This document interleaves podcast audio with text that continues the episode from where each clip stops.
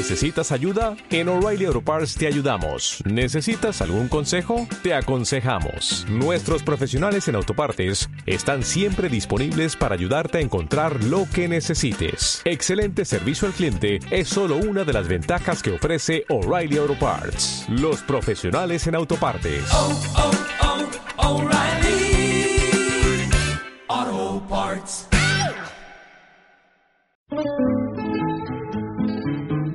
Fan Fan Podcast. Marcelo Brito de Camilo José Cela.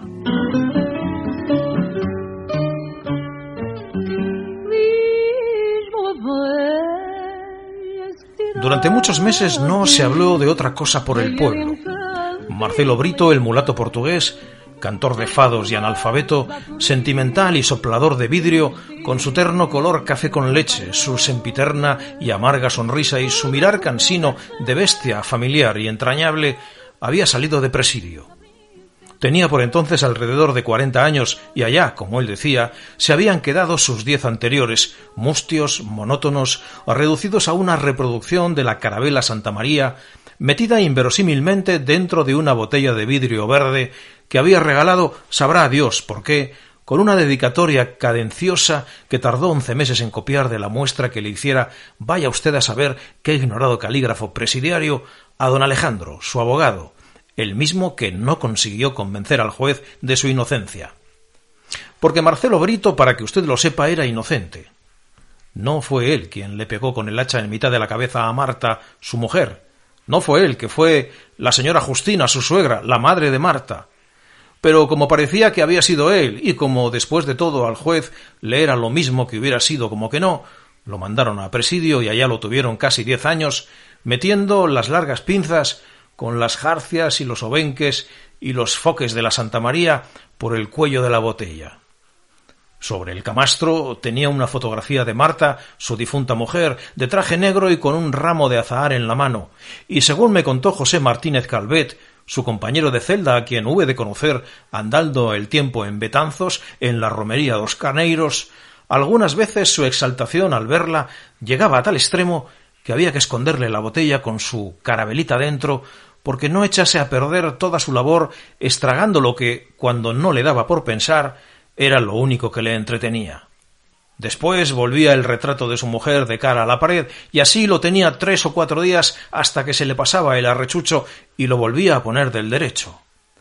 Cuando esto hacía, la cubría materialmente de besos con tal frenesí que acababa derrumbándose sobre el jergón boca abajo, postura en la que quedaba a lo mejor tres o cuatro horas seguidas llorando como un niño.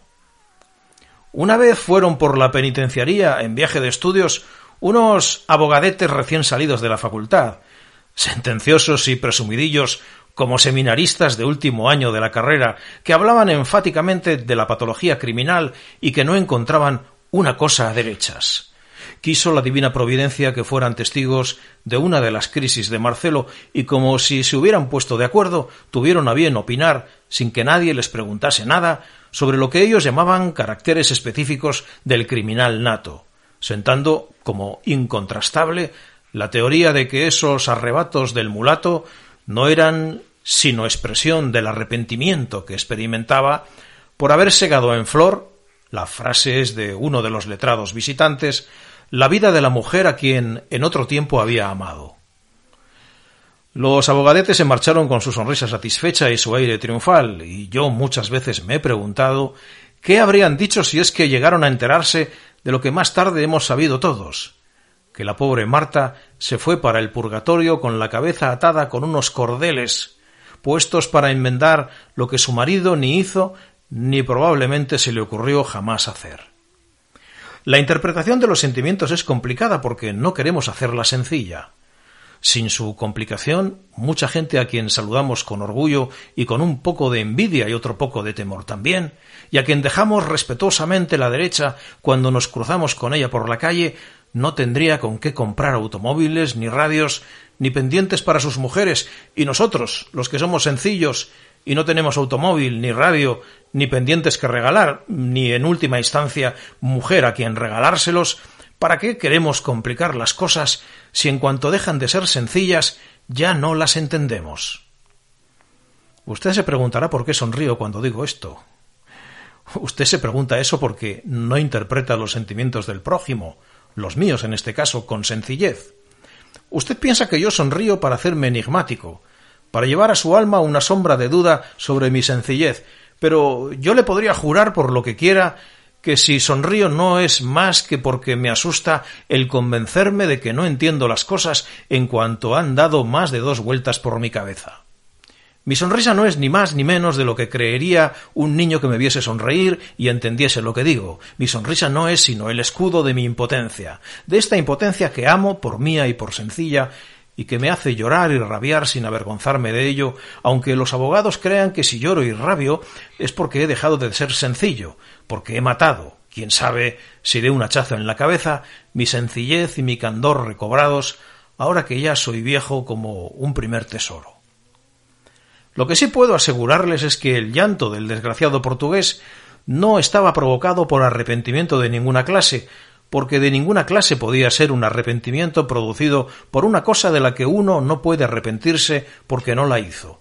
El llanto de Marcelo no era ni más ni menos, y qué sencillo es, que por haber perdido lo que no quiso nunca perder y lo que quería más en el mundo, más que a su madre, más que a Portugal, más que a los fados, más que a la varilla de soplar que le había traído don Wolf la vez que fue ajena de viaje. El llanto era por Marta, por no poder tenerla, por no poder hablarla y besarla como antes, por no poder cantar con ella parsimoniosamente a dos voces y a la guitarra aquellas tristes canciones que cantara años atrás.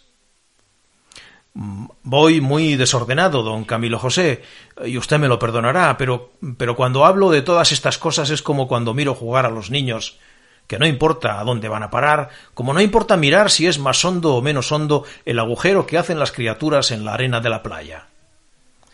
Habíamos quedado en que no fuera él, sino la señora Justina, su suegra, la que diera fin a los veintitrés años de Marta. El caso es que tardó en averiguarse la verdad, tanto como la vieja tardó en morir, porque la muy bruja, que debía de tener miedo a la muerte, tuvo buen cuidado de callar siempre, aun cuando más comprometido veía al yerno, y menos mal que cuando se la llevó Satanás tuvo la ocurrencia de dejar una carta escrita diciendo la verdad, que si no, a estas alturas el pobre Marcelo seguiría añadiéndole detallitos a la Santa María. Tal maldad tenía la vieja que para mí que no dijo la verdad ni aun en trance de muerte al confesor ni a nadie, porque aunque según cuentan pedía confesión a gritos, me cuesta trabajo creer que no fuese hereje. El caso es que, como digo, dejó una carta escrita diciendo lo que había, y al inocente lo sacaron de la cárcel, con tanto por lo menos papel de oficio como cuando lo metieron, y como era buen soplador, y don Wolf lo estimaba, volvió a colocarse en la fábrica que por entonces tenía dos pabellones más, y a trabajar, si no feliz, por lo menos descansado. Transcurrieron dos años sin que ocurriera novedad, y al cabo de ese tiempo nos vimos sorprendidos con la noticia de que Marcelo Brito, temeroso de la soledad, se casaba de nuevo. La soledad con Marcelo tan al margen, tan a la parte de fuera de lo que le rodeaba, como tiempos atrás lo estuviera de su compañero José Martínez Calvet, era dura y desabrida, y tan pesada y tan difícil de llevar, que Marcelo Brito quizá un poco por miedo y otro poco por egoísmo, aunque él es posible que no se diese mucha cuenta de este segundo supuesto y que incluso lo rechazara si llegase a percatarse de su verdad, se decidió a dar el paso a arreglar una vez más sus papeles, aumentados ahora con el certificado de defunción de Marta, y a erigir un nuevo hogar, como don Raimundo, el cura, hubo de decir con motivo de la boda. Esta vez fue Dolores, la hija del guarda del paso a nivel, la escogida. Marcelo lo pensó mucho antes de decidirse y su previsión para que la triste historia no se repitiese la llevó hasta tal extremo que, según cuentan, sometió durante meses a su nueva suegra a las más extrañas y difíciles pruebas. La señora Jacinta, la madre de Dolores, era tonta e incauta como una oveja, y fueron precisamente su tontería y su falta de cautela las que le hicieron salir victoriosa la inocencia al cabo siempre triunfa de las zancadillas y los baches que por probarla, no por mala intención, le preparaba su yerno. Dolores era joven y guapa, aunque viuda ya de un marinero a quien la mar quiso tragarse, y el único hijo que había tenido, de unos cuatro años por entonces, había sido muerto diez u once meses atrás por un mercancías que pasó sin avisar. los trenes, no, sé si usted lo sabrá, cuando van eh, a ser seguidos de otro cuyo paso no ha sido comunicado a los guardabarreras, llevan colgado del vagón de cola un farolillo verde para avisar. El mixto de Santiago, que era el que precedió al mercancías, no llevaba farol, y si lo llevaba, iría apagado porque nadie lo vio. El caso es que Dolores no tomó cuidado del chiquillo y que el mercancías, con treinta y dos unidades, le pasó por encima y le dejó la cabecita como una hoja de bacalao. Al principio hubo el consiguiente revuelo, pero después, como desgraciadamente siempre ocurre, no pasó más sino que a la víctima le hicieron la autopsia, lo metieron en una cajita blanca, que eso sí regaló la compañía, y lo enterraron.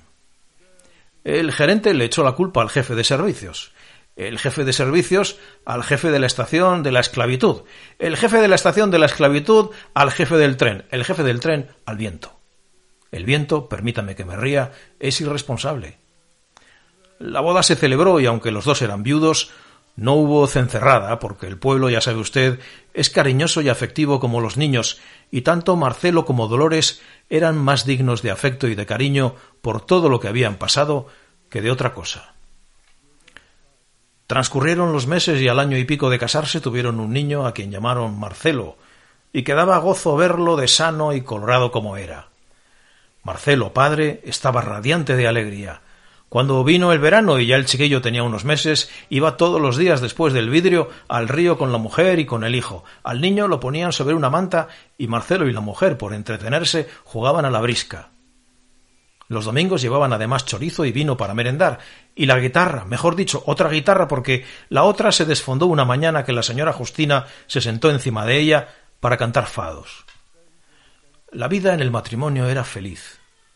No andaban bollantes, pero tampoco apurados, y como al jornal de Marcelo hubo de unirse el de Dolores, que empezó a trabajar en una serrería que estaba por Bastavales, llegaron a reunir entre los dos la cantidad bastante para no tener que sentir agobios de dinero. El niño crecía poquito a poco, como crecen los niños, pero sano y seguro, como si quisiera darse prisa para apurar la poca vida que había de restarle. Primero echó un diente, Después rompió a dar carreritas de dos o tres pasos. Después empezó a hablar. A los cinco años, Marcelo, hijo, era un rapaz moreno y plantado, con los labios rojos y un poco abultados, las piernas rectas y duras. No había pasado el sarampión, no había tenido la tosferina, no había sufrido lo más mínimo para echar la dentadura. Los padres seguían yendo con él y con el chorizo, el vino y la guitarra a sentarse en la yerbita del río los domingos por la tarde. Cuando se cansaban de cantar, sacaban las cartas y se ponían a jugar, como cinco años atrás, a la brisca. Marcelo seguía gastándole a su mujer la broma de siempre, dejarse ganar, y Dolores seguía correspondiendo al marido con la seriedad de siempre, una seriedad un poco cómica que a Marcelo, un sentimental en el fondo, le resultaba encantadora.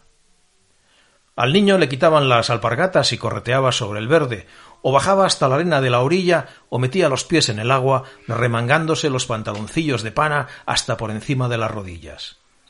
Hasta que un día la fatalidad se ensañaba con el desgraciado Brito, sucedió lo que todo el mundo, después de que sucedió, que antes nadie lo dijo, salió diciendo con que tenía que suceder. El niño, nadie sino Dios, que está en lo alto, supo nunca exactamente cómo fue, Debió caerse o resbalarse, o perder pie o marearse. El caso es que se lo llevó la corriente y se ahogó. Sabe Dios lo que habría sufrido el angelito. Don Anselmo, que conocía bien los horrores de verse rodeado de agua por completo, que sabía bien el pobre tres naufragios, uno de ellos gravísimo, hubo de soportar, de los miedos que se han de pasar al luchar, impotentes contra el elemento, comentaba siempre con escalofrío la desgracia de Marcelo hijo. No se oyó ni un grito ni un quejido. Si la criatura gritó, bien sabe Dios que por nadie fue oído. Le habrían oído solo los peces, los helechos de la orilla, las moléculas del agua, lo que no podía salvarle. Le habrían solo oído Dios y sus santos, los ángeles, niños a lo mejor como él, y quién sabe si por la voluntad divina, parados en sus cinco años inocentes, aunque en sus alas hubieran soplado ya vendavales de tantos siglos. El cadáver fue a aparecer preso en la reja del molino, al lado de una gallina muerta que llevaría allí, vaya usted a saber los días, y a quien nadie hubiera encontrado jamás si no se hubiera ahogado el niño del portugués. La gallina se hubiera ido medio consumiendo, medio disolviendo lentamente, y a la dueña siempre le habría quedado la sospecha de que se la había robado cualquier vecina o aquel caminante de la barba y el morral que se llevaba la culpa de todo.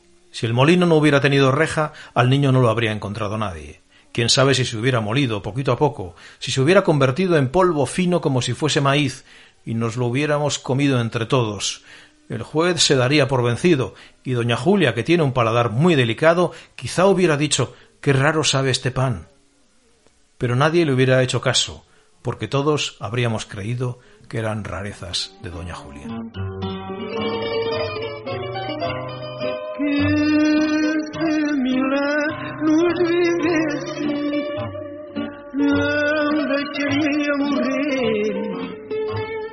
ti da minha saudade.